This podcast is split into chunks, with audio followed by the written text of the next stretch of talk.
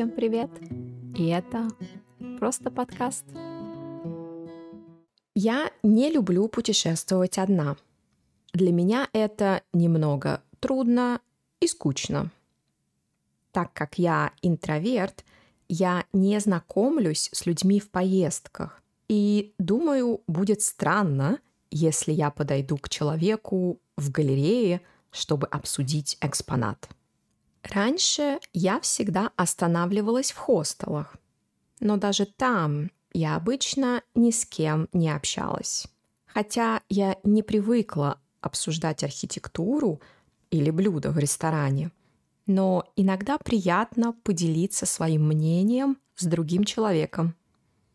Я никогда не ездила в опасные страны, но даже в Европе, если я одна – не хожу по городу поздно ночью или далеко от центра. Это не очень большая проблема, но ограничивает возможности.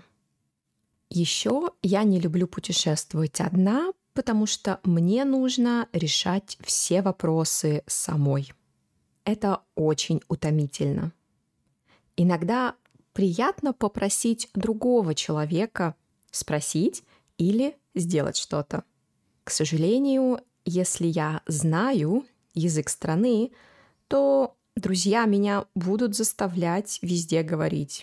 Мне кажется, это токсично. Путешествовать одному дороже.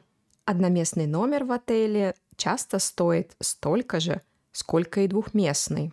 Мне кажется, это нечестно, но что можно сделать? А вы любите путешествовать без компании? Какие вы видите плюсы и минусы?